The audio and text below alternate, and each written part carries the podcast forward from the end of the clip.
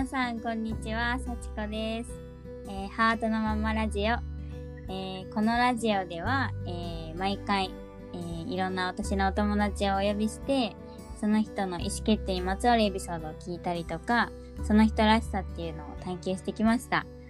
えちょっとずつちょっとバリエーションが増えていて、今日も、えっと、意思決定にまつわるエピソードを一つにこう注目するっていうよりかは、えーゲストの、えー人生をこう一緒に眺めながらその人らしさっていうのを探しに行こうと思っております。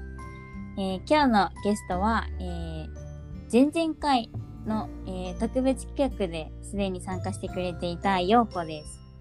えー、陽子は、えもう私のもう大親友で、え最初のゲストであったゆいと同じで高校時代からの同級生で一緒に大学からは上京してきて、えー大学は違うんですけどもうずっとあの定期的に会い続けて社会人になってからより会うようになったりとか話すようになったなっていうふうに思ってます。はい。では、よっこ出てきてください。こんにちは。こんにちは。はーい。いいです 今日は、えー、えーと、また今日も遠隔でやっておりまして、ズームでつないで顔は見ながら、えーレコーディングをしております。はい。えー今日はですね、陽子の、えー、陽子がこう今まで実はこう自分に自信があまりなかったということで、まあ、私もすごい親友ながらそういう話は聞いてて、もっと自信持っていいんだよみたいなのを、もう常に伝え続けるっていう、まあその、もう常に陽子よりも私は陽子のことを肯定的に見ていたみたいなところはあって、うん。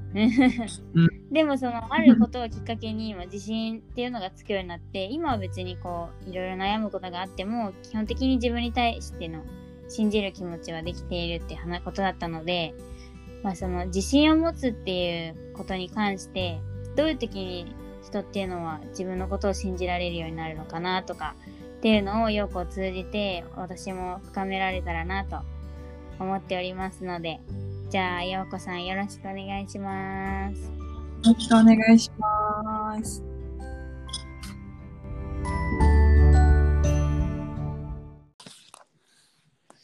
はい、それでは、えっ、と、じゃあ、えーみんなにも陽子のことを知ってもらいたいなと思うので、陽子の今までの、あの、人生を振り返りながら、どうして自信が持てない時があって、えー大学での、えー経験を持って自信が持てるようになったかっていうのを聞いていきたいと思います。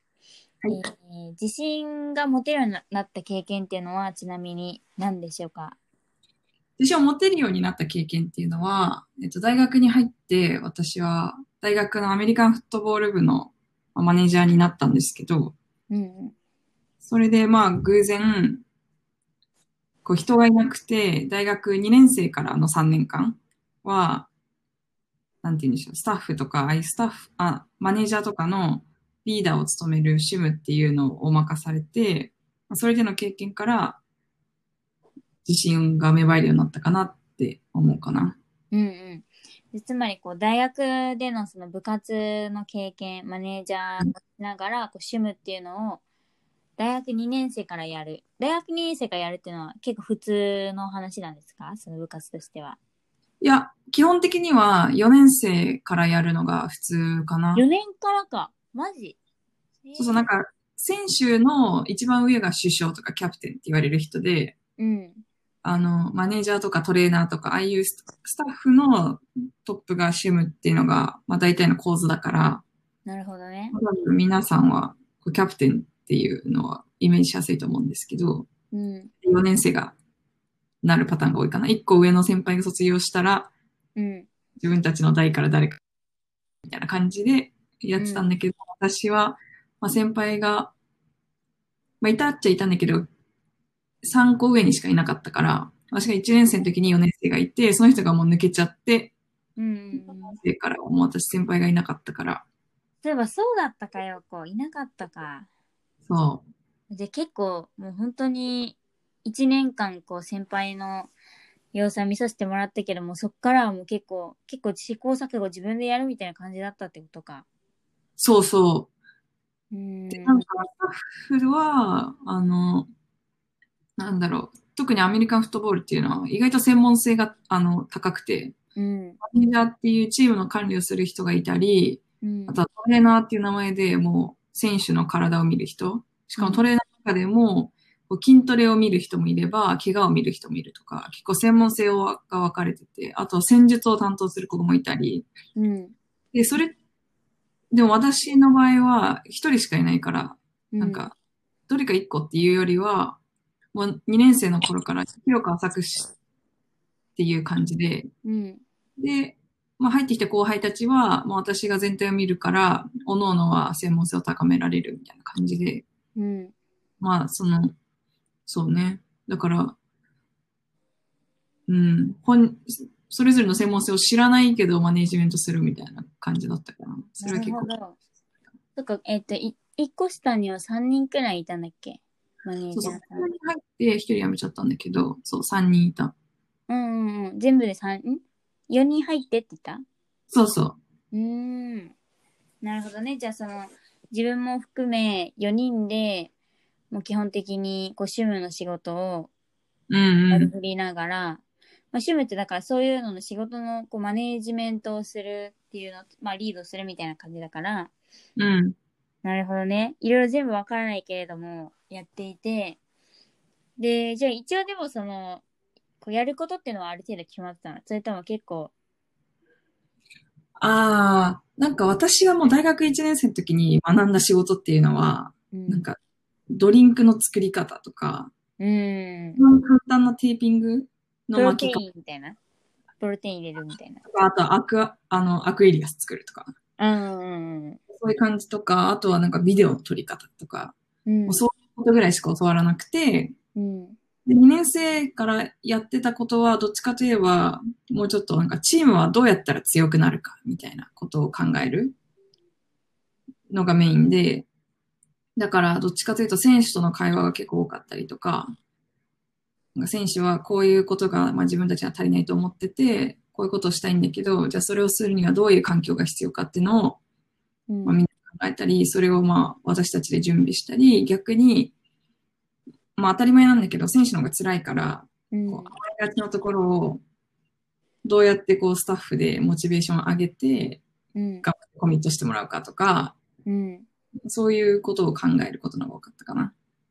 おおモチベーションとか、そういうのはもともとこう、やるって決められててやってたの？それとも自分で結構決めてやる、やってた部分も多いの？うーん。まあ、その具体的なことは自分たちで考えることが多くて、でも、さいなんか、そうね。そういう土台を作ってたのは、うちの監督かな。おおたまに、急に、なんか、電話かかってきて、監督から、うん。じゃあどうにかしてくれ、みたいな。うん。今チームやばいからってすごい抽象的なこと言われて、うん。で、なんかまあ、やばい、やばいって、なんだろう、ふ、雰囲気だから、うん。のことが多いから、いや、なんていうの、言葉はふふわっとしてるじゃん、さやばいって。うん。でじゃあ、やばいところから、うん。こう、考え、順番に考えて、うん。そのプロセスはもう自分たちでやってた。学生で。うん。うん。うん。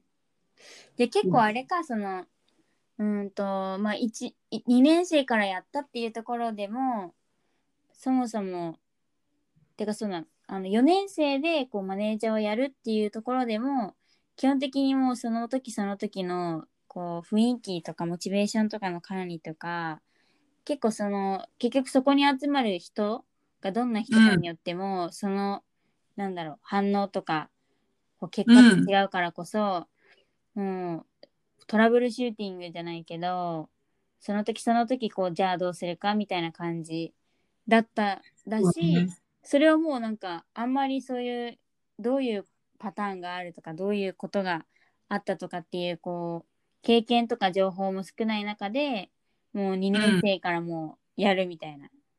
そうそう。だから最初は、もうわかんないことばっかりだしう、ん。あの、まあ、そのトラブルシューティングもそうだけど、こう、まあ、対策もできるところいっぱいあって、うん。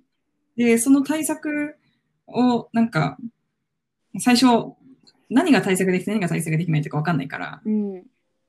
もう常にその場しのぎな感じなんだけど、だんだん、こう、やっぱり、ある程度は、こう守れるところは守っといて、うん。で、じゃあチームが強くなるためにはもっとこういう、あの、なんだろう、攻めのマネジメントをしようみたいな感じとか、うん。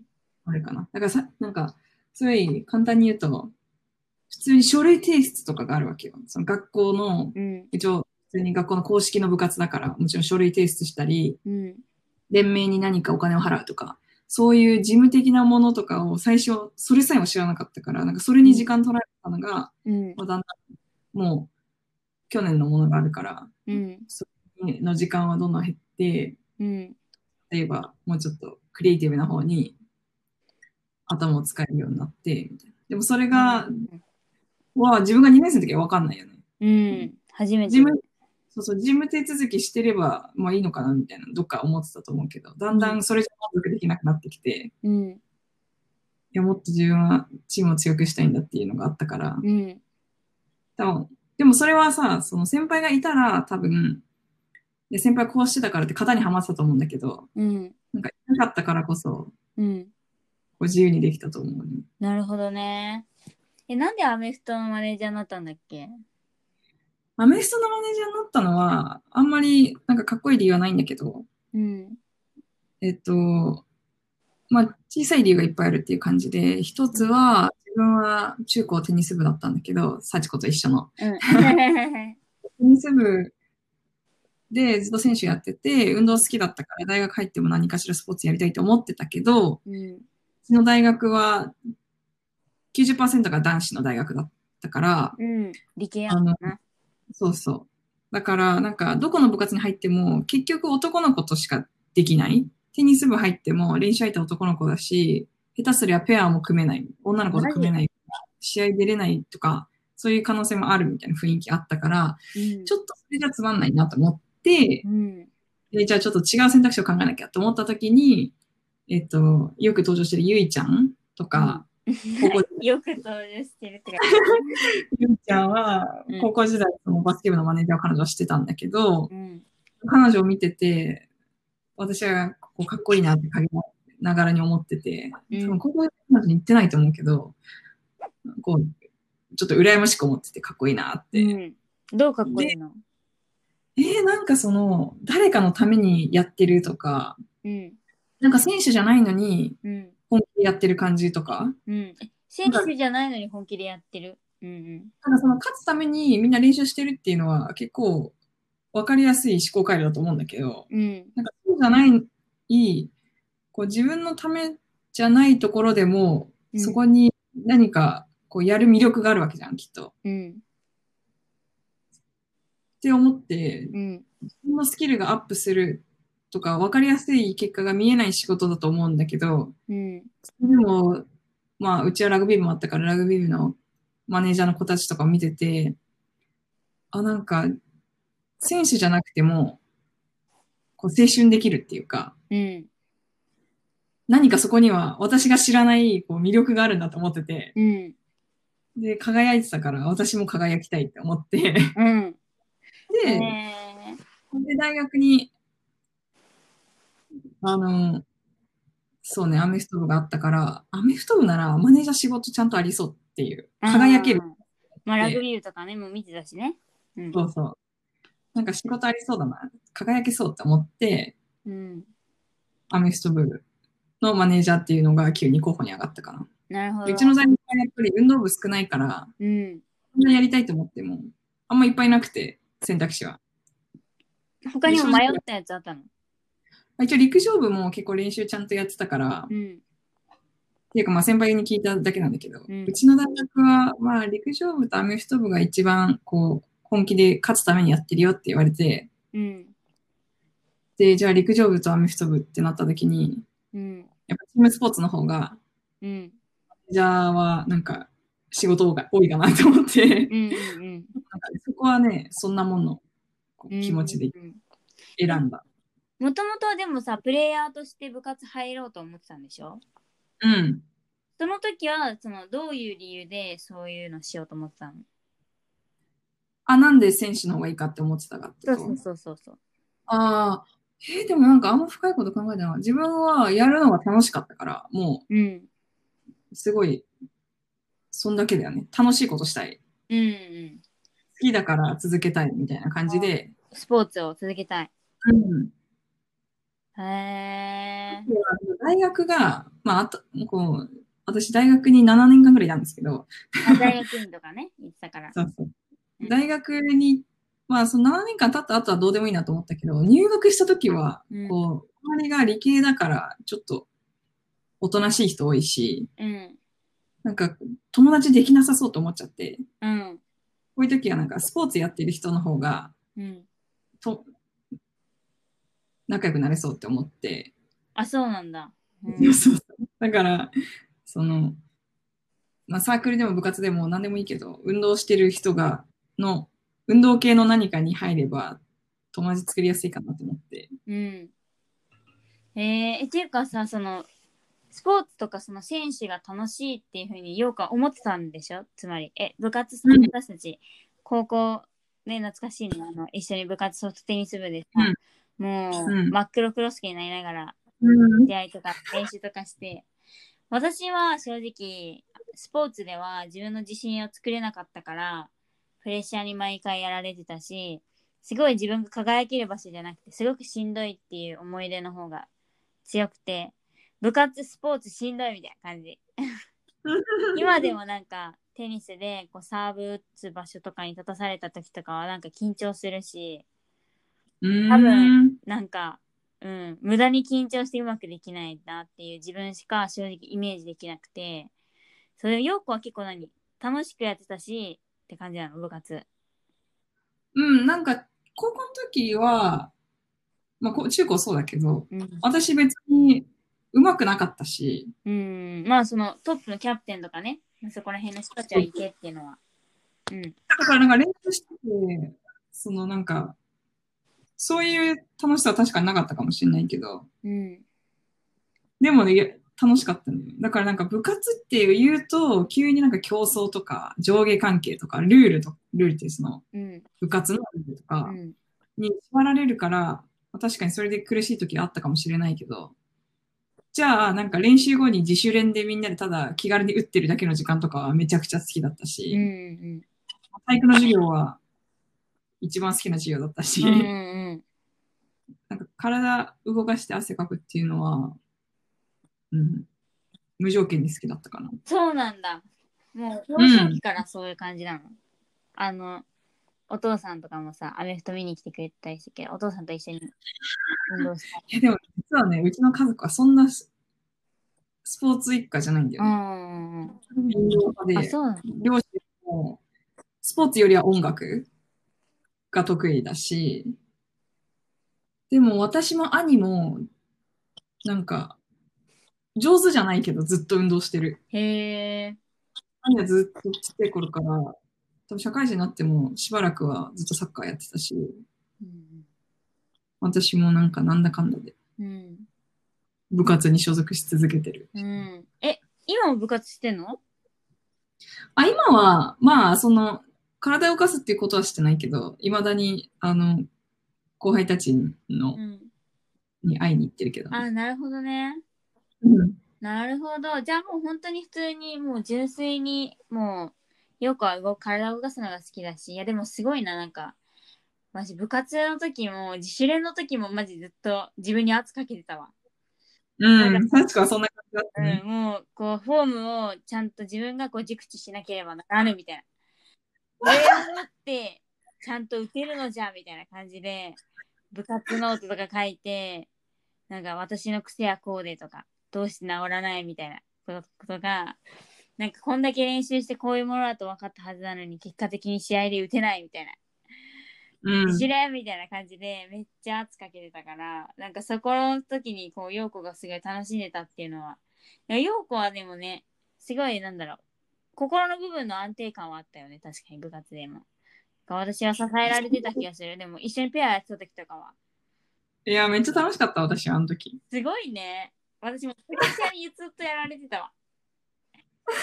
いや、いや私、幸子とペア組んでたのが、なんだかんだ一番楽しかったかもしれない。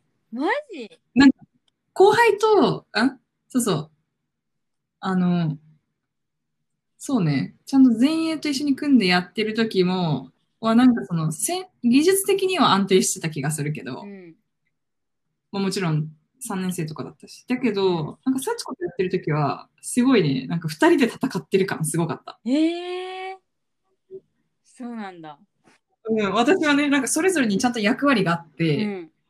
私と幸子のプレイスタイルが違うから、うんなんかそれが、は、なんか、まあ、いい意味で組み合わせ、こう違ってたからよくて、うん。で、私も幸子も結構お互いに意見言い合えるから、うん。なんかわかんない、ペアうでん。スポーツやるとあるあるだと思うんですけど、どっちかが強いって多いと思うんですよ。先輩後輩で組んだりしたら特にそうだし、うんなんかそれが私と幸子は結構対等に、うん。なんかお互いミスする頻度も大体似たよう な。なんかお互い攻め、攻めきれ、攻めれないし、お互い。うん。その感じが私は居心地よかったけど。えー、嬉しい。そうだったんだ。いや、でもそういうふうにね、楽しいこともできたんだもんね。懐かしいな。はあ面白いなう。ん幸子左利きなんですよ。幸子は左利きで、私右利きだから、ね。テニスとしては相性いまいちなんだけどう、ん。面白かった。ねえ、面白かった。いやー、でもね、私このラジオとかではさ、結構基本的にその国際協力とかさ、こう、途上国とかに対する関心を持って、まあ、私もそういう人間だし、その私もだからさ、部活も卒業、引退前でもう留学を決めて、そっちに振り切ってしまったから、そういう話でもっぱらもうラジオももう、もう彩られてたけど、実はそうなんだよね。私も部活やって、もう本当に私にとってはしんどい時期時間だったなっていう、懐かしい。うん。あ、でも私これ一つうん。言いたかったことなんだけど、うん。何？私がもしこのラジオに出ることがあったら、うん。言いたかったのが、うんなんかその、の周りにも、こう、私みたいな超普通の人がいるっていうのを、うんうんうん。こう言いたかったんだよね。普通の人って何？なんか、わかんない。ごめん。語弊があるね。うん。私からしたら、幸子はうん、こう、なんだろう。こう日本人が歩む、大半の人が歩むであろうレールから外れることを、わかんないけど、まあ、外れたと思うんだよね。うん。で大学まあ、まあ行ってたけど、会社も辞めたし、で、自分で起業してってやってる人って、まあ、いるけど、少数派だと思うわけ、私は。まあでもその背中を最後押してくれたのは陽子とゆいだけまあ、うん。まあ、そうだけど、で、一方私は、うん。もうしっかり今、レールに乗り続けてるわけよ。うん。で、でもそういう人も、こう、幸子の周りにはいて、うん。で、こう、あの、まあ、国際協力とか、そういうのって意識高いって言われたりとか、いろいろあるけど、うんでもなんかそういう人たちが、こう、私たちを見てないわけじゃなくて、うんとか理解してないわけじゃなくて、こう、私と幸子が結構やってることってほぼ正反対だと思うんだけど、うん正反対だね。うんで、全く別のことやってると思うんだけど、全然その二人が、こう、意見を交えて会話することは十分に可能だってことを伝えたい。うん、え、てかだって私の大親友はだって陽子じゃん？本当に。うん。そう。その私学生団体とかいろいろやってたけれども、結果的に親友誰って言ったら陽子ですって言ってたし、こう、うん、そこはもうぶれなかったね。なんかやっぱり、心の拠り所は多分陽子とゆいなんだと思う、私の。うん。その一緒に遊ぶ仲間は仲間だから、うん。志持って、マジ一緒に社会変えていこうぜみたいな、世界変えようぜうん。みたいな、ミャンマーもっと、ミャンマーと日本をもっといい関係にしようみたいな、なんかそういう感じだったから、そう、その、普段からこう会うっていうよりかは、そういうお互いの志とか団体のこととかを語り合って一緒に頑張ってみたいな感じだから、うん。うん。結果的にじゃあその人たちともう四六時中いるんですか？痛いですか？って言うとそうでもないし。う。うんん。ね。そう、私超普通なんですよ。だから、中高大、うん。大学まで普通に公立国公立に行っうて、ん。で、あの、ずっとよくある運動部に所属しうて、ん。就職も、もうザ日本企業っていうところに就職して、っうん。ていう人なんですよ。いやでも私はそのなんか超普通なんですって言ってくるこの何？こうに二極化じゃなくていうかこの差別区別するところを私はなんとかしたいけどね。ああ、普通と普通じゃないって何みたいな。ふなんかさ、私を普通じゃないって言われても私はみんなでこう手をつないで We are the world だねみたいな。みんなやっぱつながってるよねみたいな。お互いを助け合えるよねっていう関係性こそが真実だと思ってそのためにやってきてるからさみんながもっとできる。うん。そうだからさ、ね、結構自分は自分はみたいなさ、結構ね、陽子も言ってくれたりしてたから。うん。でもそれでこう、今はね、またちょっとそこから違うっていうわけだからね、部活を通じて。う。うんん。まあだから、すごい楽しいからぶあの運動っていうところを見てたけど、で、そこからこう誰かをこう自分がメインじゃないのに、こう応援する側とかなのにすごく楽しんでる、一生懸命やってるマネージャーに憧れて、うん。うん。なんかね、こう自分がこう、なんで普通じゃない普通、自分は普通、普通って何？普通は、うーん。えー、すごい語弊があるけど、流されてる人？うん。主流が、主流にの、主流に流される人？っうんうんう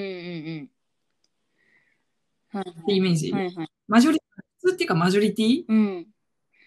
え、そのさ、ヨーコはマジョリティ、いつからマジョリティなの？マジョリティじゃない時もあったでしょ？だってさ、ヨーコもさ、あの、留学、留学じゃないの、帰国子女で、アメリカ生まれで、ミドル、うんミドルネームもあるでしょうん。ミドルネームあって、アメリカ育ちで、みたいな。そこまでマジョリティじゃないからね、言っとくけど。急に説得力なくなってきたね。うん、何マジョリティって？いつからマジョリティなんだよ。いつからマジョリティかなやっぱ大学入ったぐらいかなあ、そうなの？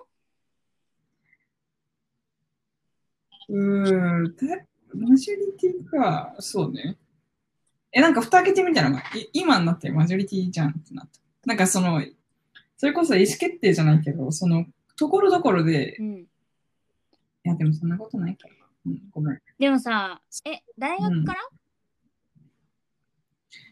なんか大学行って、いや、違うね。わかった。はい。多分、幸子とうん。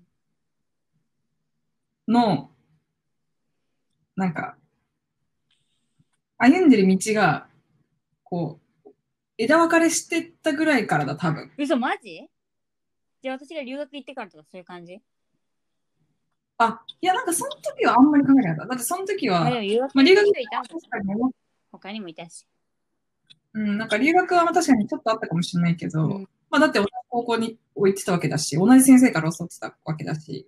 で、大学行って、まあ幸子は私の知ってる大学に、まあ普通に行ってたし、うん。で、その時私も同じく東京で大学生してて、うん。その時に、こう、自分、うん。なんかそこに私はまだ共通点を見出してたんだよね。うん。お互い大学生、東京の大学生ぐらいにしか思ってない。うん。で、あくまで、その、幸子の学生団体と私の部活は、うん。その、オプションだったから、うん。メインは大学に通う大学生で、うん。お互いそれにちょっとプラスで好きなことやってるぐらいなイメージだったのが、うん。いよいよ幸子が、もう自分の人生をかけて、うん。仕事を辞めて、うん。でこう、歩歩み出したわけじゃん。うん。守られることなく。うん。で、一方私は、ま、しっかり守られてるっていうところで、うん。なんか自分がしないであろう選択肢を取る人が周りに現れ始めると、あ、自分はじゃあマジョリティなのかなって思い始める。そういう感じ？じゃあ結構最近じゃない？うん、最近かもしれない。自分はマジョリティだな、普通だな、みたいな。でもそういう人が、そういう人と私も全然普段いつもいるんだよっていう話？うん。うんうんうん。へえ。なるほどね。伝わったか。でも私がなんとなく陽子に感じるのはその自分はマジョリティだから普通だからみたいなのは多分陽子はうーんえどうなんだろうなでもこうき帰国してきてアメリカからで私と陽子もお互いなんかちょっとこう学校内の友達関係にちょっと悩んだ時があってその時はまあ完全にマジョリティじゃないからこその起きた話で、で、でもそういうのでこう苦労して苦しんだりした時を経て、高校にいざ入ってみたら、なんだこの英語の話者はみたいな、その、めっちゃ喋れるじゃねえか、お前らみたいな人がむちゃくちゃいっぱいいて、なんか、そこで英語喋れない普通側みたいな、そになって、お互い、う。うん。なんだこれはみたいなぐらい、で、そこで多分自信とかも多分、陽子もそこでこう、自信があまりないっていうのは、っていう風になるっていうのは、まあ私もそれを経験してるし、で、それで、その時に、それこそなんかユニセフとかさ、興味持ったりとか、国国連とか国際協力に興味あったけれども、あんまりこう自分には無理かなみたいに思ってしまって、で、だから結構私は、陽子は、高校の時に、そういう、普通には、普通な人間だっていう風に、自分の可能性を、ちょっとあの、狭めてしまったというか、ちょっとだけ閉ざしてしまった。その、蓋があったら、ちょっと隙間開けとくけど、ちょっともいいかなみたいな感じで、蓋を閉じてる感じだったのかなみたいな、私は思ってて、うん、そんな気がしてきた、急に。うん。言われて今すごい、なんか確かにってなった。うん。まあ、だからその中学校とかまではそのある意味アウトローみたいな感じになってて、だから別にこう普通ではない側だったから、うん。で、かつ自分は違うんだなっていうだけであって、それによってなんかまあその人間関係苦しんだり理解してくれない人が多かったかもしれないけれども、が自分の自信をなくすっていうほどではなく、うん。うん。で、そうだね。で、だから高校からそういう感じで、でも、その、だからこそ、陽子はその私がすごい学生団体とかやってることに対してもすごいなとは思いつつ、自分は違うな、みたいな。でもその中で陽子はその自分に対する自信を持てる経験として部活があったっていうのを私はこう、今回ラジオっていうのを通して改めてこう言ってくれたのを聞いて、めっちゃ良かったなってすごい私は思ったから、うん、陽子が自分に自信を持てた経験を大学時代でできてたんだっていうのは。で今すごうん。いその基本的にこう、まあ会社に入って苦労はあるけれども自分に自信はあるかなみたいな。大変だけど自分に自信はあるっていう風に言えてる陽子になってるのは。うん。だから、そうだね。それはすごい良かったし、だから普通に入り始めたのは陽か高校からだろうね。確かに。うん。なんか人生で、高校1年生の最初に、ディベートで鼻をこう、って折られた気がする。で、それを誰かに言った記憶あるもん？お母さんとかに。なんて言ったの？でもう人生で初めて鼻折られました。すごい。いや、マジでだってもう、すごい人ばっかりだったもんね。英語喋れて、ねえ本当に。うん、何も喋れなかったしな。なるほどね。うんいや、ちょっとなんかテーマが2つくらいありそうだね。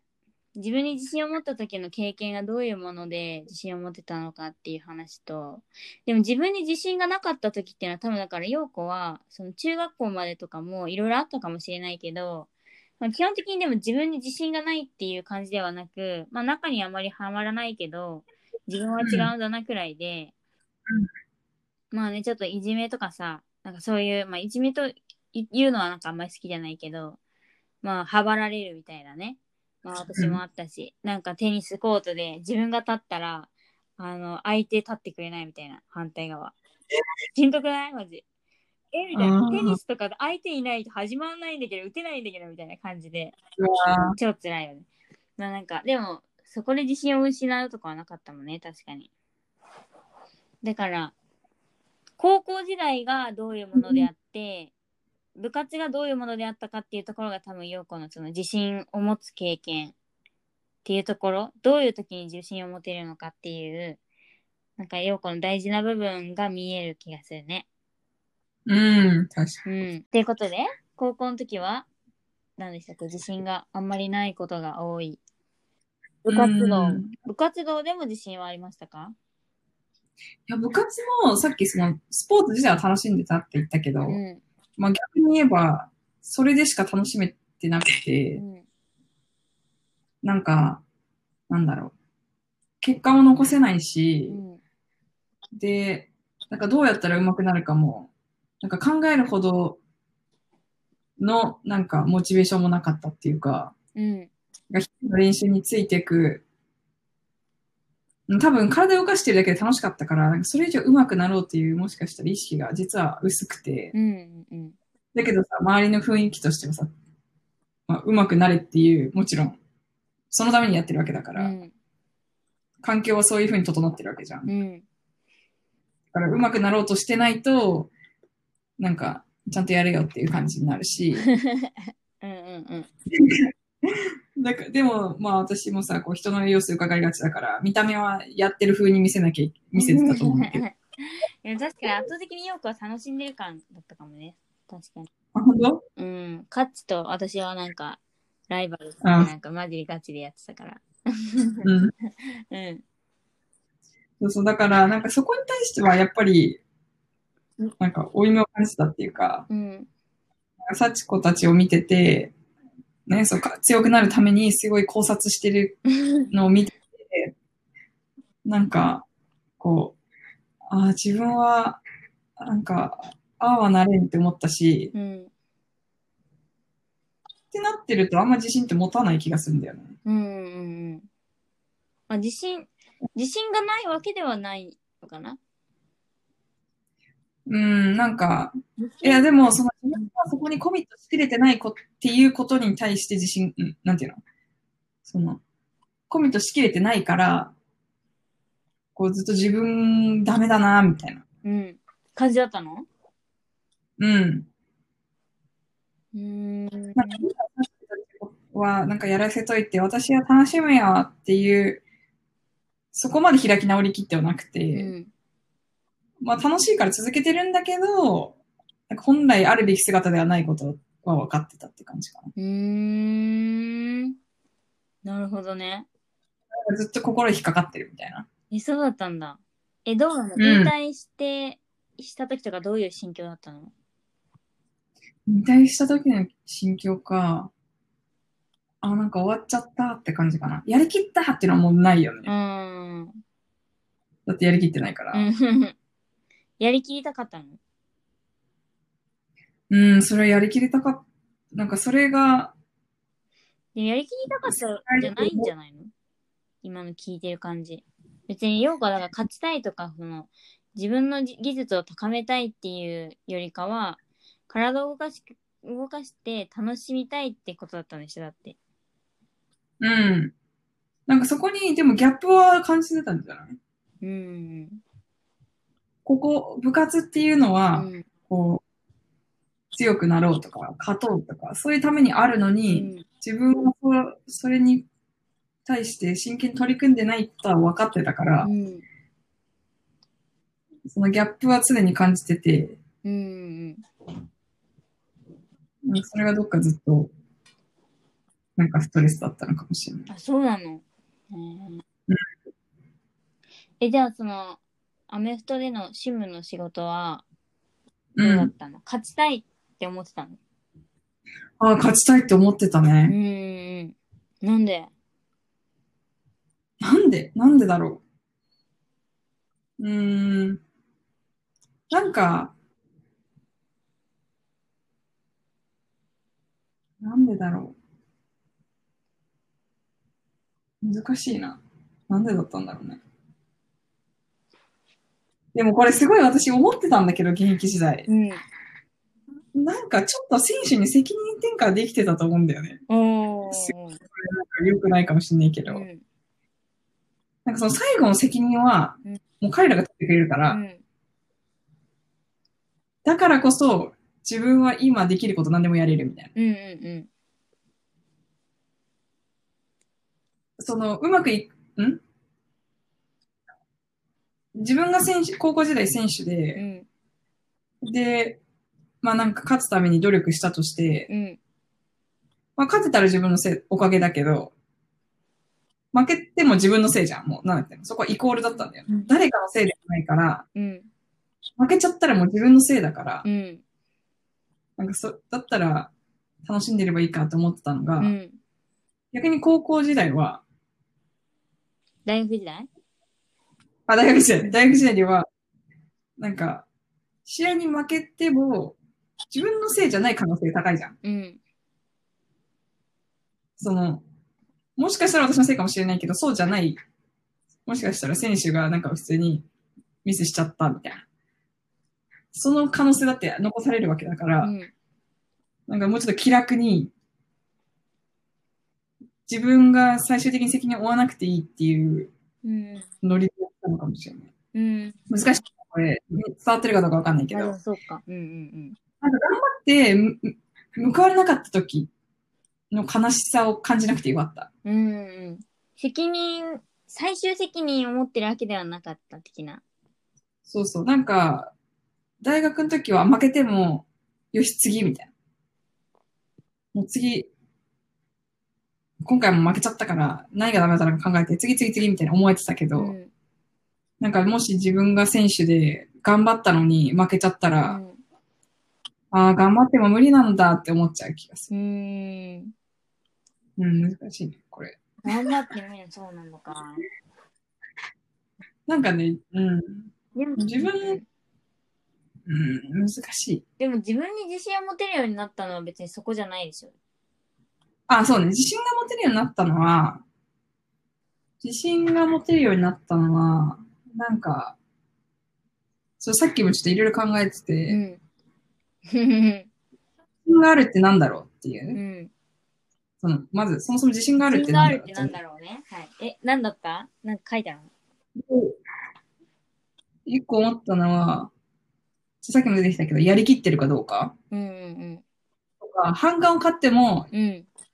やり、やってるかどうか。うんうんうん自うん信がある状態って、なんか、こう、誰かに反対意見を言われても、うん。ういん。や、自信があるから、いや、でもだって、私自信あるからこの意見が正しいって思うって言える状態が、まあ、うん。簡単に。そうだね。で、じゃあ反感を買ってもやりたいって、てか反感を買ってでもやってるってどういう状況かっていうと、もう考え抜いてるとか、やりきってるとか、うん。なんかどっか自分を疑うところがあると自信ってなくなっちゃうと思うんだよね。うんうんうん。そうだね。結局自分が自分を疑っている状態。う。うんん。だから、なんかそこに自分が、こう、100%を注いでたら自信があると思ってて、っうん。ていう意味では、そのさっきの高校時代の部活の話とかもそうだけどう、ん。もう楽しんではいるけど、うんさっきほど努力していないっていうところが自分の多分疑うポイントで、うん。で、英語も、自分はなんか中学校ぐらいまでのレベルだったら学年で一番だったけど、高校に来たらもっとできる子たちがいて、うん。で、じゃあ自分たち、自分がその人たちに追いつこうと死ぬほど英語を勉強してるかって言ったらそうじゃないから、うん。なんかそこも自信なかったし、うん。でも大学の時は、それを、こう、私は誰よりも考えてるっていう自信があったんだよね。へえ。私はチームが勝つためうん。のことを誰よりも考えてるって思ってて、うん。そうなんだ。でその、そうそうそうう。ん。で、多分、なんでそれ、自分がう、んその、誰よりも考えれてたかっていうと、うん。なんかマネージャーだったからな気がする。うん。選手だったら、うん、厳しかったと思うね。そうなん。なんかね、これ選手、こう、両方やったことある人ならわかんのかな。なんか、選手って大変なんよ。うん。うん。正解がわかんないし、うん。誰かから教わったところでそれを体現できるかどうかは別だし、うん。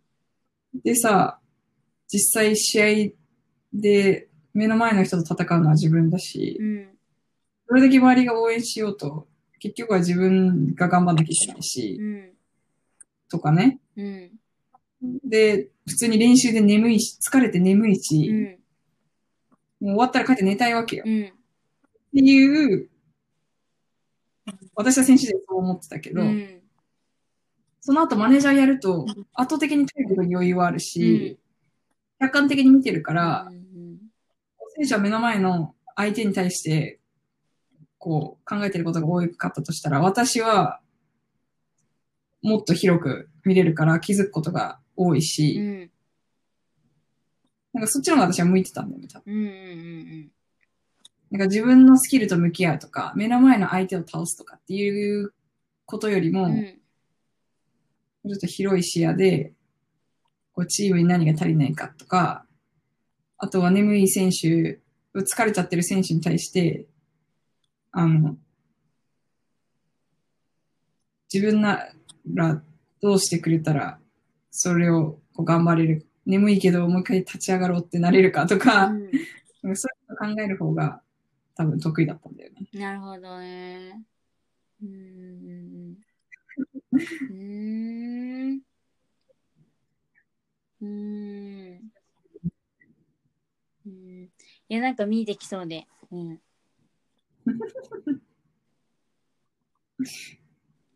まあ、喋るのあんまりこれなんか楽し、楽しくやれればいいっていう。うーん。まあ、そうね。部活、高校の時でも楽しみたいっていうのが目的で、陽子自身は。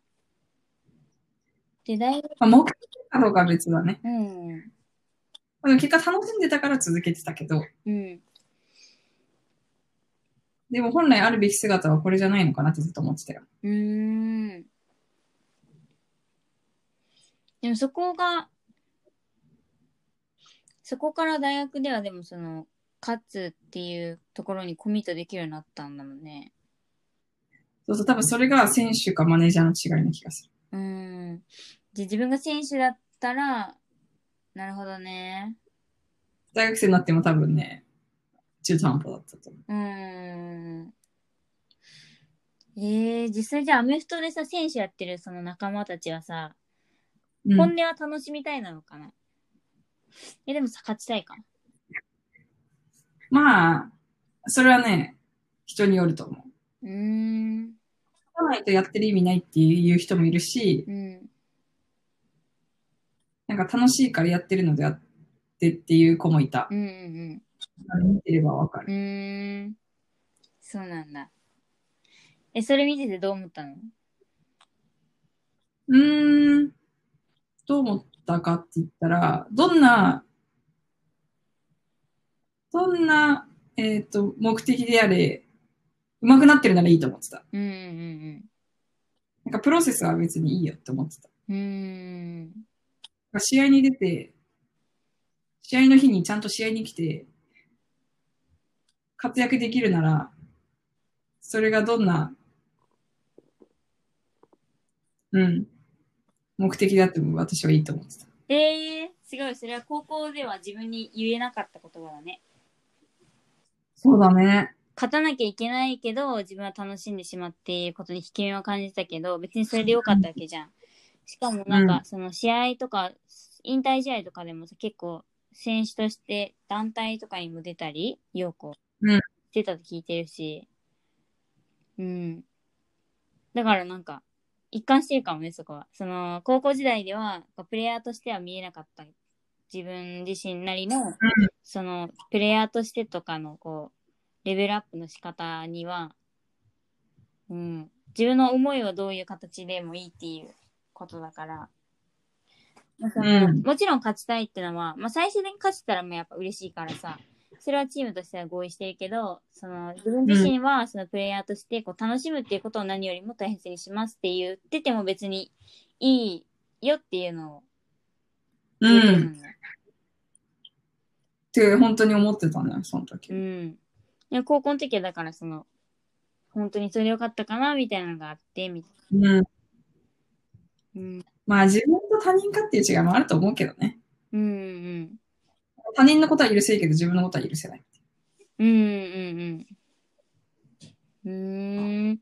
でも今の、今のさ、その陽子の話を自分がこう、聞き返した時に、陽子自身が。ってなると高校の時の自分もそれでよかったかなって思わないの？あ、今になっては思ううんね。別にあの時はあれでよかったじゃんって思うし、うん。うん。なんかやめずに楽しく続けてたから、まあ、結果的には、まあそれと多少上手くなってるわけじゃん。やめてないから。うんうん。その多分全力を注いでたらの伸びたであろう幅ほどは伸びてないけど、うん。まあ下手になってたことはないと思うし、うん。だからまあ結果的に、うん、自分は幸せだったから、うん、幸せだったっていうか、別に結果やってよかったなって今思ってるから、いうん。いけどね。うん。だからその時は、まあなんかあるじゃん、こう、空気とかさ、雰囲気とか、うん。先輩の話とか、うん。同期の目とか、う なんんか多分そういうのとか、いろいろで、なんかあんまそう、そういう余裕がなかったんだと思う。高校生だしさ。うん。いいじゃん、マイウェイで私はいればいいんだよって、そこから多分思えなかったんだよね、高校生じゃ。うんうんでも大学ではその自分に自信を持てるようになったんでしょ？なんかさっきそのまあ責任転嫁できたみたいなことは言ってたけどうん。でもなんかそういう、まあ、責任転嫁できたらなんかちょっと適当な感じだけどそうじゃなかったはずだし、だから自信を持っていると思うからうんなん。かまた違う部分で自信を持てる経験を多分部活でしてたんだろうなっていう感じがするね。うん。なんか、部活で自信を持った理のは、まあ、じ自分が誰よりも考えてる。絶対量。例えばだけど、なんか私が来週からこういう企画をやりたいって例えば言ったとして、で、誰かが、え、でもこういうこ、こういう、こうマイナス面もあるからやめた方が良くないですかって言われたときうに、ん。私はあらゆるマイナス面はもうすでに想定してるから、うん。なんかその一言、一つの、なんていうの、反対意見に対して、いや、そんなの分かってるわっていう一言で済ませられたわけうん。よ。うん。それって絶対的に考えてるからじゃん。そううん。全部想定された結果は、だし、で、だんだんそうやって、周りから反対意見が出ても、全部私が想定してることしか言われないから、うん。なんか、ああ、自分は人よりも何倍も考えてて、で、自信持っていいんだって思い始めうん。たし、うん。じゃあなんでそこまで考えれたかって言ったら、うん。やっぱりその、私は選手じゃなくてスタッフだったから、うん。その、こう、ある意味無責任にとりあえず頭の中でアイディアは出せたっていう。その、できるかできないかとか、多分自分に対してだったらさ、いや自分、こんなトレーニングしても多分最後までできないなとか、無理、無理だわとか、お諦めちゃうところを、うん。やるのは 選手だから、うん。自分で考えるのは自由じゃん。うん。頭の中で諦めることはひとまずないから、うん。いっぱい考えれたし、うん。で、結果的に自分を自信に導いたと思うし、うん。え、どうやってそのアイデアを出してどうやってそれをやるかやらないか決まっていったの？そういう。ああ、まあ実際やるかやらないかは、うーん、まあものによるけど、うん。まあ選手と一緒に考えてどう思うとか、うん。あとはまあもちろん監督の意見もらったり、うん。スタッフ内で、まあヒアリングするっていうか、うん。いやどうって聞いうて、ん。まあ合意を得る、基本合意を得得ようとするけど、うん。まあそのさっき言ったみたいに反対意見が私の想定されてる反対意見だったら、うん。まあ私はそれに対する対策は考えてるわけだから、うん。まあ基本、向こうは納得するかしないかは別として、まあ先輩の力でうん。や、まあそれもあり得るけどって言って、通してたかな、意見は。なんかなんかそれはあれだね。やっぱりその、陽子はその、誰よりも人一倍、りたくさんの量を考えていたっていう、こう相対的な、その量,、うん量が勝ってたからっていう自信ではなくて、それって結果的にだってさ、それなんかその無作為にというか、もう、どこの方向に向かってるかわからないくらいさ、とりあえず考えて、ぶつけて、で、誰よりも論破できたから、結果がついてきたわけではなくて、やっぱりちゃんうん。とこういう形だと勝てるとかっていうのを考え抜いてたからこそ、ちゃんとこうチームをリードするっていうこう結果を出していくとか、そのチームがこうもっとこうみんなで喜べる場所に向かうっていうのをを見据えて考えてたからこそ結果になってるわけじゃん。その、そこができてなかったら、ただ考えてる量が多いけど、なんか結局何だったの？みたいな。そんなんじゃ絶対自信ってもつかないと思うから、多分そういう相対的な量の多さにと踏まえもあるけど、かけるうん、ちゃんとそのチームを勝たせるっていうところを自信を持って進めて、それが結果になったから多分陽子は自信になったと思う。自信を持つようになったのかなって感じる。うんうん。そのさっき今言おうと思ってて、その、自信は私的にその量、考えてた量と、うん。あの、そのうちの監督うが、ん。すでに私の味方でいてくれたっていうのが正直あって、うんうんで、まあ、その人は、うち、監督は、絶対的存在なんだけど、うんまあで、まあ、それを良しとするかどうかは別として、うん。うん。その人もうちのチームは、その人のおかげで、こう、変わってったから、うんそれはその監督が評価されるべきところだと思うんだけど、うん人が、まあその立場、監督っていう立場を、まあ、利用しつつ、そういう私を、まあ、励まし続けてくれてて、うん。で、私がなんか迷うことがいっぱい考えた結果、迷ったとしてもうん。相談役だったしう、ん。で、いっぱい考えて結果出したに最後の2択をその人が押してくれたら、なんかそれはさらに自分の自信、自信って言ったらあれかもしれないけど、ああ、やばい間違ってなかったんだって思えるしう、ん。まあそういうのの繰り返しもあったかな。うんうんうんうん。えー、なんか多分、自分のやっぱ100%の頭の中だけでは、もちろん自信って結構厳しくと思って、うん。味方になってくれたってのは何？どういう時に味方になってくれたの？うん、なんか、こう自分のやり、こう自分のスタイルが多分私も一応あって、うん。なんか正確には説明できないけど、こう、私の、うん、そうね、こう諦めない気持ちとか、うん。こうみんなが、まあこのくらいでいいだろうっていう妥協点を妥協しないスタイルとかう、ん。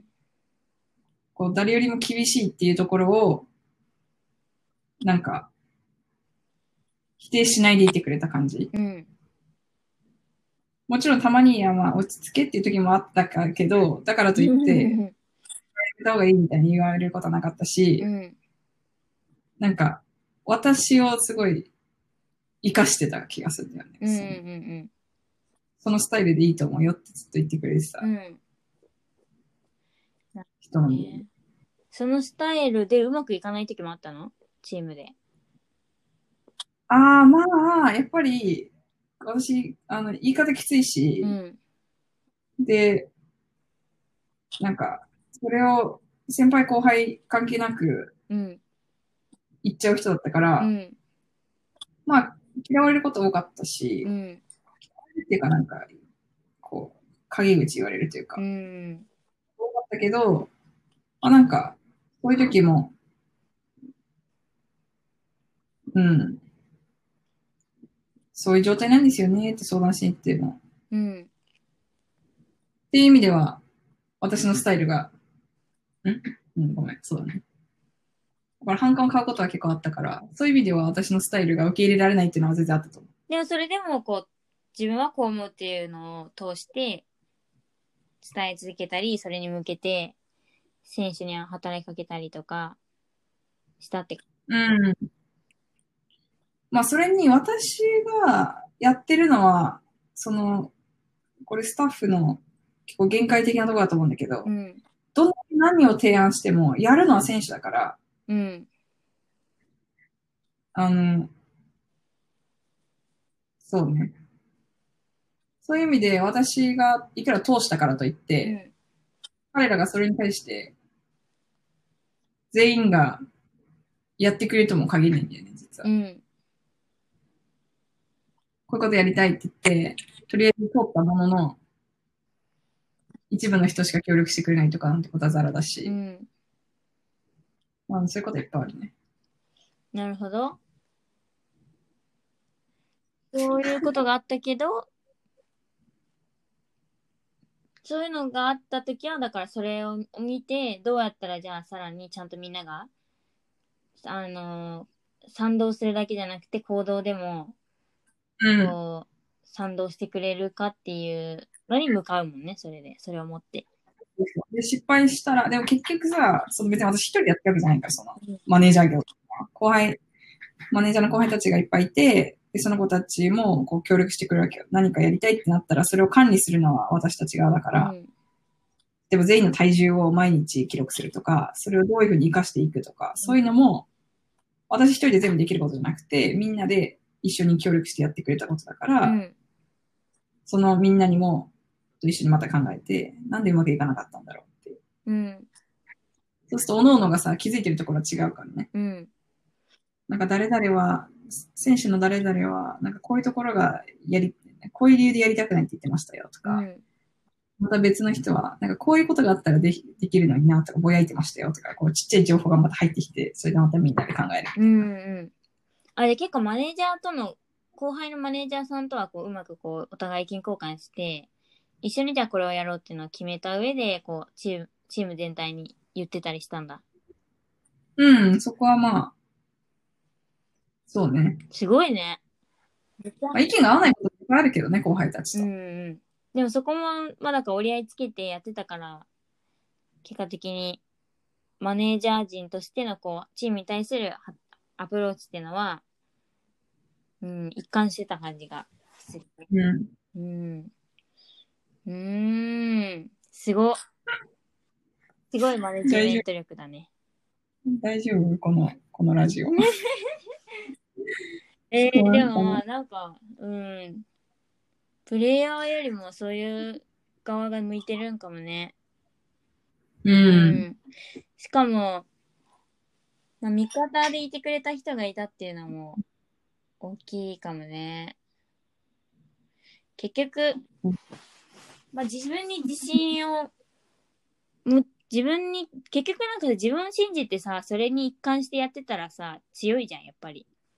もちろん、そのそれがちゃんとあの何でも無作為に考えるじゃなくて陽子はそこにちゃんとじチームが勝つとかってところに、をに向けて、その何度も何度もやり続けたわけじゃん。なんかその、結果的にその一個一個をやってみて、結果を出すのは、あの、プレイヤーだから、そいつらが責任を取るってるかもしれないけれども、でもなんかその、最後まで諦めずに、その勝つっていうことに一貫して向かったっていうところはちゃんと責任持ってると思うから、そういう意味でもだから、うん。責任転嫁できたとかじゃない気がするけどな。なんとなく。ありがとう。うん。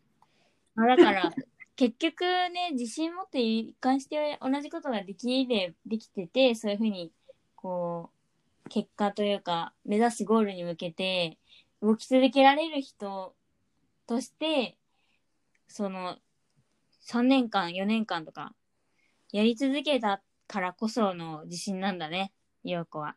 うん。それは、そうね、それいいね自信あったわけじゃないね。うん。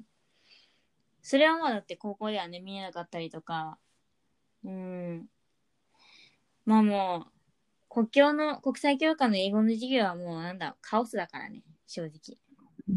うん。なんかその、いろいろ考えて、しかもクラスもね、まあ、授業とかも1年単位とか、そのディベートもさ、数ヶ月単位とかだし、もうやるのに必死だし、うん。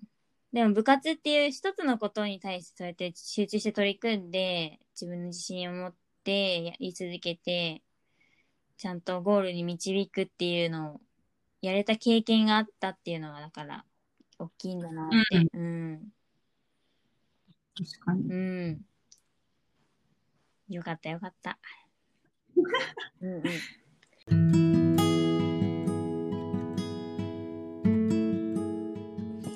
はい、それでは結構今日はいろいろ脱線しつつ、あの、陽子が自信を持った経験であるアメフトでの趣味と、自信がなかった時代っていうその高校時代、比較してみましたけれども、まあだからつまるところ陽子は、うーん、まあもう高校時代はもう正直、あの、サイクルもすごく短いし、プレイヤーとしての時間がやっぱり多いから、まあそのね、いろいろ一個一個こう解決して積み重ねるみたいなのが多分やっぱりやりづらかったし、ういん。ろんな人がいて、自分よりできる人もたくさんいて、なんかもう、とりあえず頑張るみたいな感じだったから、うん。で、うんで、まあそれで、そうだね。もう私としてはその陽子がその国際協力っていうところにちょっと自信をなくしてしまったっていうところをがすごく悲しかったし、まあ今だからこの世界南下計画っていう一緒にやってるやつで、インスタがむちゃくちゃすごいっていうところでなんかこう、また機会を一緒に作れてるのがすごい嬉しいなって思ってるし。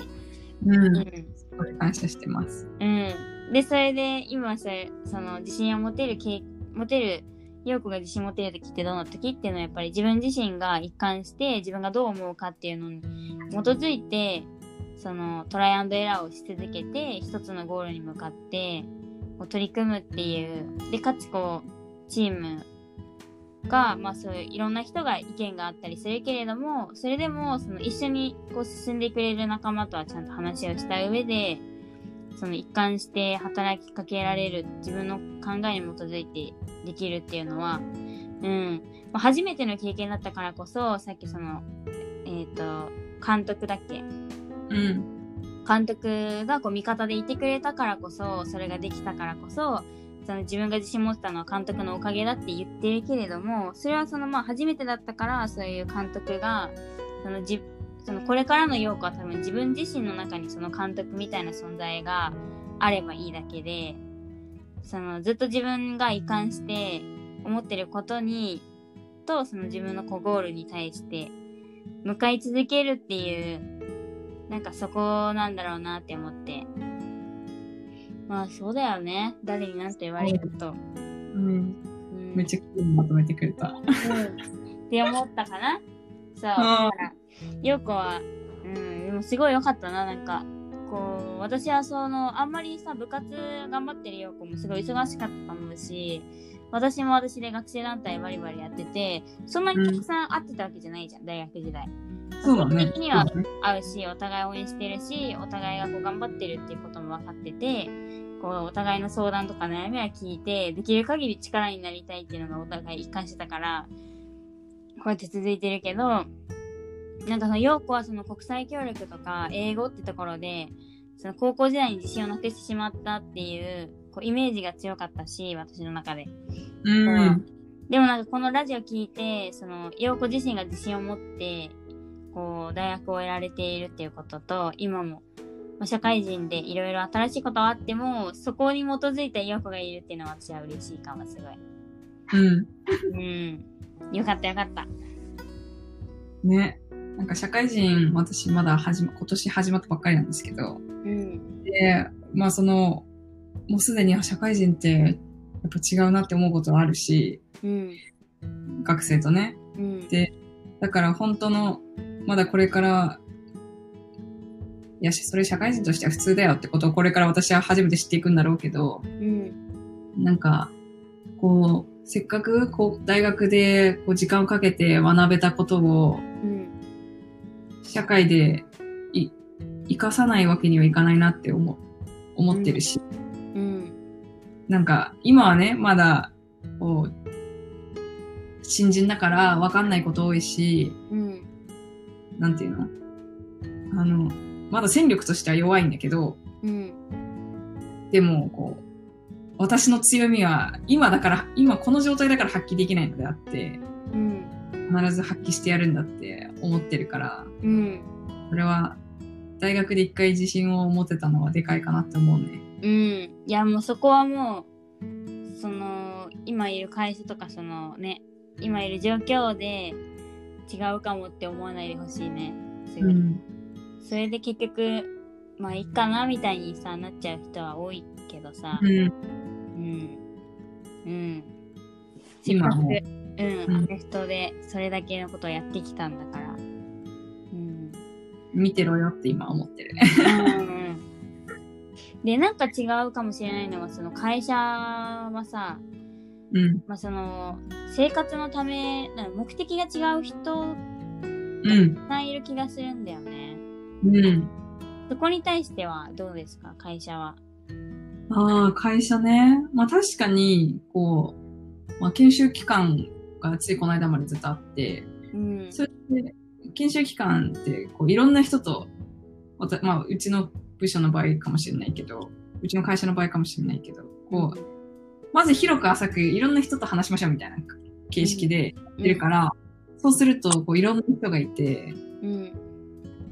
仕事に対するスタイル、すごい固く、堅実にっていうタイプもいれば、いや、じ仕事だって楽しまなきゃ意味ないでしょ、みたいな。うん。人生の大部分を占めるんだから、楽しむことが大事でしょ、みたいな感じの人もいるし、うん。で、そういうの見てて、でもやっぱり、うん、自分は、こう、誰かに頼られてる人を見るとかっこいいなと思うから、うん。なんかちゃんとそういう人になれるようには過ごしたいかな。なんかその、まあ、あの人はああいうスタイルでやってるからって、言われるよりは、なんかそれでちょっと周りからもあき諦められてるわけじゃないけど、うん。あの、あの人は、あの、あのスタイルで、まあ、ほっとけばいいんだよっていう人よりは、頼られる、人間的にも頼られる人になりたいなとは思うね。そういう上司、上司っていうか、うん。うん。直属上司じゃないけど、そういう人、こうんう上の人とかを見てて思うね。うん。うん。うん。かっこいいなって。うん。まあそっか、でも、アメフトも、その、でもアメフトのみんなはでもゴールは同じだったのかな、みんな。適当にやってる人がいたわけではないかな、別に。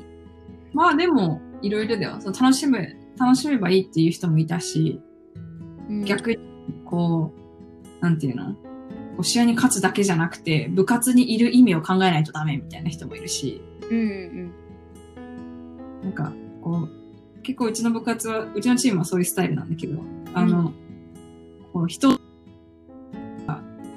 部活にはそういう目的もあるっていう、勝つためだけじゃなくて、うん。うん。教育的もあるから、ちゃんとそういう観点で部活に参加しろっていうタイプもいれば、うん。いやもうアメフトが楽しいからそれでいいじゃんっていう人もいたし、うん。まあでもやっぱりアメフトっていう共通点はあったけど、あ、でも仕事もそうだよね、うん。きっと。え、人を育てるっていうのはどういうこと？どうっていうのがあったっていうのはどういう意味？ああ、人触ってるっていうのは、まあなんか、なんだろう、うちのチームはボランティアとかやってたり、うん。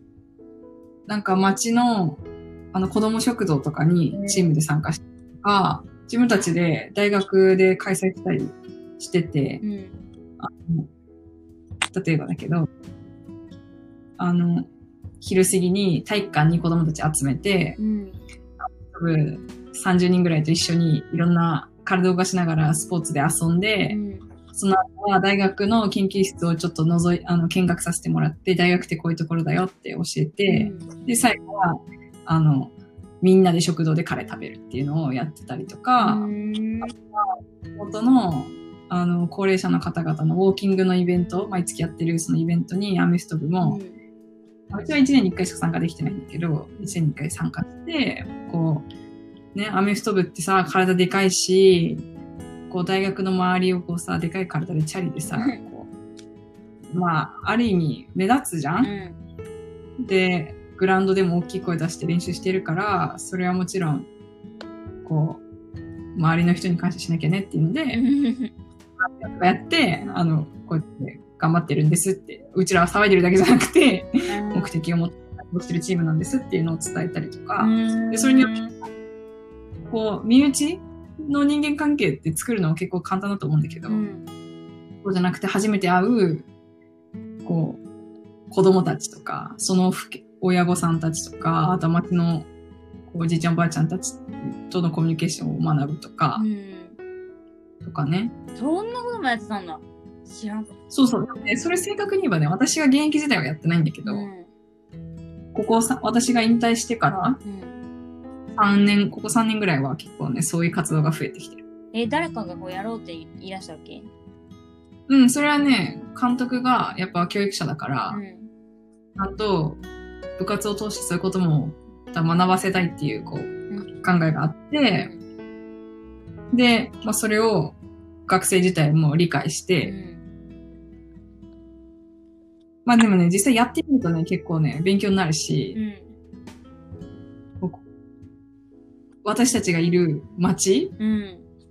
なんですけど、調布市は、こういう感じ、なんか小学生たちはこういう、まあ今時の感じ、なんていうの？小学校でこういうことが入ってるんだとか、こういうもう生活水準の人たちがいてとか、うん。そういうことを学べたり、うんうん結構。めっちゃいいね、それ。そうそう。えー、すごい。なんかこで、う、小学生と、うん、いやなんかその社会とかこう自分がどこにで生きてるとか共生して生きてて共生自分は共生してていろんな人とその中でアメフトをやってるんだっていう位置づけに変わるよねそれってなんかそうそうそう。すごいなんかしこうい一段こうレベルが上がったし視点というか、う。うん。ん、よりなんかその勝たなきゃとかチームのためにとかよりもよりこう勝ちやすいマインドになりそう。そういうのや。うん。うん。でね、そういうことやってるとね、試合を応援する人がめっちゃ増えてね、うん。なんか昔は1試合の応援人数多く、親ぐ親御さんぐらいしか来ない。選手のご両親とかが来るぐらいの感じだったんだけど、うん最近は宣伝すれば200人とか来るようになって。やば。そうから、まあ、まあ、普通に大学の友達とかう、ん。もちろん来る、なんか、あ、アメフト部すげえ頑張ってんな。こうやっていろいろさ、外の活動してるとう、ん。ねまたアメフト部なんかやってんなって思ってくれるし、うんうん 大学の子も来てくれるようになったり、なんか小学生に来てくれたり、うん。あの、高齢者の方々も結構、普通に何十人って来てくれてう、ん。ルールわからないのよって言いながら、で、それをまた説明する学生もいたり、ルール説明する学生も、うん。ちゃんと試合の時はセッティングしたりとか、うん。そういう、なんていうの、日頃、ね、うちらがその、ま、地域の人と関わってるシチュエーションって、そうやって、ボランティアだったうり、ん。アメフトやってるところは見てないわけじゃん。だけど、1年に1回、皆さんを試合に招待して、本業はこれですっていうのを見せて、うん。また、あんたたち、いつもウォーキング来てくれるだけだけど、うん。こんなことあったのねみたいな。うん。うん。言ったりね。なるほどね。なんかいいね。こう、助け、助けられ合う、助けられっていう関係ができると、なんかやっぱいい気がするんだよね。すごい。こう、自分たち、な一方だけだとさ、なんか、結構、限界があるというか、助け、助ける側だけじゃなくて、うん、なんかその、なんていうのかな。結局、それさっきの、あれだよね。何？先進国がさ、発展途上国をただ一方的に支援するだけじゃないうんっていうのを幸子が言ってるんでしょ？幸子もさ、そうやってカンボジアとかミャンマーとか行って自分が、こう、受けたこともいっぱい、うん。学んだこともいっぱいあるから、うん。必ずしも一方通行じゃなくうて、ん。一方通行じゃない。こう相互に、こう、メリットがあるというか、うん。幸せになれるっていううん。考え方と似てるよね。うん。似てるし、なんかすごい、うん、その方がなんか、その頑張りやすくなる気がするというか、その、なんだろうね。まずこう自分たちだけで勝とうって言って、小さく、こうか、小さくなってやるよりかは、いろんな人がいるんだなっていう中で自分たちはアメフトをやっているんだっていう、こう視野があると同時に、自分たちが何かしに行ってでこうこうボランティアをしたかもしれないけれども最初最初は。でもそれによって、そそれを受けてこう見に行こうって言って見に来てくれた人たちが今度はこう応援しようとしてくれてなんかこうただ私たちがこうやってやりボランティアしに行ってるっていうよりかはなんかお互いがこう助けられ合ってるっていう感じがあるから、なんかすごいより力がみなぎりそうだなっていう。うんしかも面白いのがさ、言ってさ、やってることってさ、うん片方は、その、ウォーキングイベントに、私たちはウォーキングイベントに参加する。うんで、向こうはし一試合を見に来るっていうぐらいの関係なわけ。うんだけど、それでもなんかね、やっぱね、うん楽しんで、うんうん2回しか会わないのうに、んもうなんかお互い分かってるわけ、顔を。うんああ、今年も会いましたね、みたいな。正直名前も覚えてないんだけど、でも顔は覚えてるし、思い出はあるうし、んで、なんかその人が来てくれただけで、私たちも、ああ、覚えててくれたんだっていう、ただそれだけなんだけど、うんそれだけでね、幸せになれるからね、素晴らしい。面白いよね。いいね。うん。だからそんな大それたことしなくてもさ、うん。誰かを幸せにできたりするってことだようね。ん。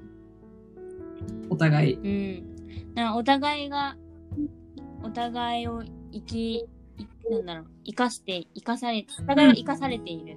その生きるっていう、その人、あの生まれるっていう字の生かされているっていう感じが、ができてると、うん、なんか自分が生きようっていうふうに思ったり、自分が助けようとか、自分が勝とうっていう、自分の意思だけよりも、結局なんか誰かに対する貢献とか、誰かに役に立ってるとか、こう生かされている、逆に生かされているとか、そういうのがある方が、なんかその、勝つための取り組みとかにも継続性が増すというか、増す、増すとう思う。ん、不思議だけど、そういうものなんだなって思うから、うん、いいね。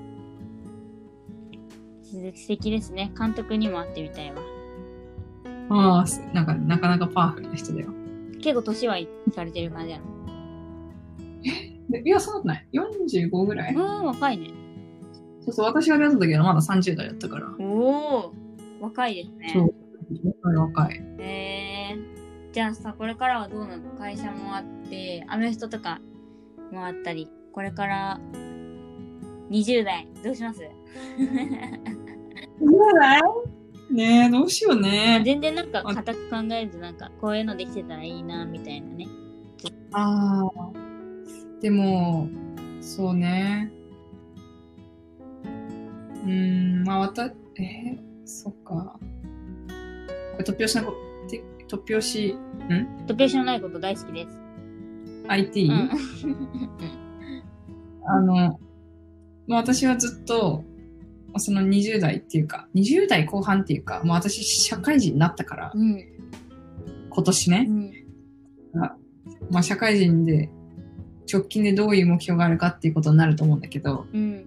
まあ、海外で働きたいと思って、っうん。ていう夢はもうずっとあって、その幸子がさっき、こう私は高校時代う、ん。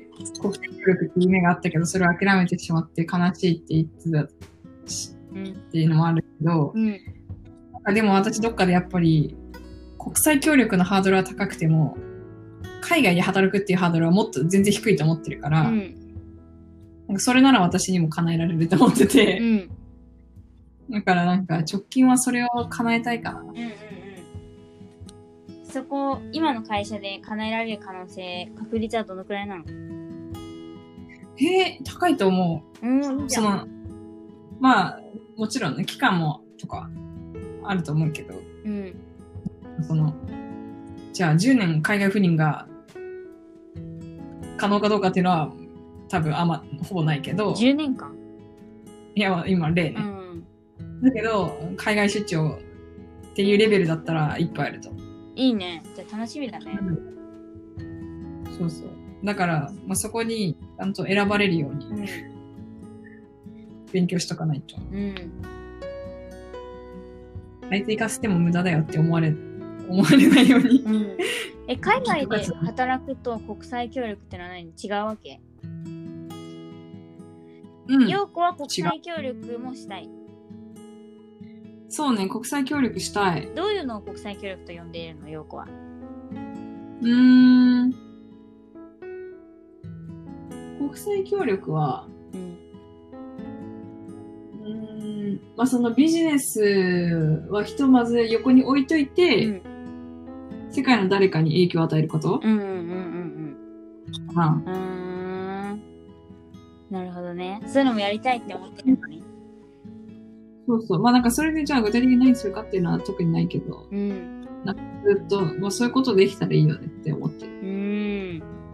まあそれは私は偶然幸子が近くにいたからう、ん。なんかそれは、そうやって南下計画とうかん。をして、こう今は別に日本にいながら家でうん。投稿してるだけっちゃだけだけど、うん。でもそれでも私は面白いと思ってる。すごい。いや、ちょっと海外に例えば取材みたいなね、とかやっても楽しそうだしね。おお。ね、やれるといいね。楽しみですね。いいですに。うね。ん。じゃあこれからも親友としてお世話になりますんで、よろしくお願いしますうん。でも、すごく大大切なことはなんか見つけられた感じがするからよかったかな。うん、あ、幸子のうね、ん。自分の中に監督っていう存在を作るっていうのを結構響いた。本当？うん、なんか、それは周りにそういう人を見つけなきゃいけないって思ってた。あでもなんか自分の中でもいいんだって思った。ーうん、そうだよ。最初だったから監督がいて、それが大きかっただけで、それを自分の中で持てればいいだけだし、だって結局だって監督はその、ただ指示してくれてたわけじゃん。ダメだ、ああだ、うんああだとか言うんじゃなくて、陽子が決めてたことに対して、ゴーって言ってただけだから、そんなの自分で言えばね、別に何も変わらないもんね、出すもの。う確かに。ん。いいですね。すごい。うん私的に。圧倒的に。私の 自分の口から出たものっていうよりは、それを幸子がうん。いいこと言ってくれた。うん。じゃあ私はじゃあま監督にも会える日を楽しみにしてようかな。柴田くんと、陽子と、ゆいと、監督としーちゃんとかね。やばいね、楽しそう。ヒロさん入れてもいいよ。やばいね。うん。どういう、それ飲み屋に行ったらやばい。うん。でも面白そうだから、まあいつか実現あのテーブルどうした？って。うんあの、ボランティア活動、アメフトのボランティア活動とかもなんか私お邪魔していいんだったら私もお邪魔させてもら う。え、多分、ただ大好きだから。うん。ぜひぜひ。うん。日本でのボランティア活動ってあんまやってきたことないし、私。むしろ。あそれに興味ああ。るわ。うん。そうか、確かに。うん。そしたら、じゃあ、ありがとうございました。今日はまたお話ししましょう。はい。はーい。じゃあ今日も、えっ、と、私の周りの中でも本当に大切な親友の陽子。ね、ゆゆいはもう、しょっぱなから出てくれて、何かと出てきてましたが、ゆい、ゆいだけじゃなくて陽子もゲストと呼べてよかったです。ありがとう。はーい。じゃあではまた皆さん次回もお楽しみに。さようなら。さよなら。ありがとうございました。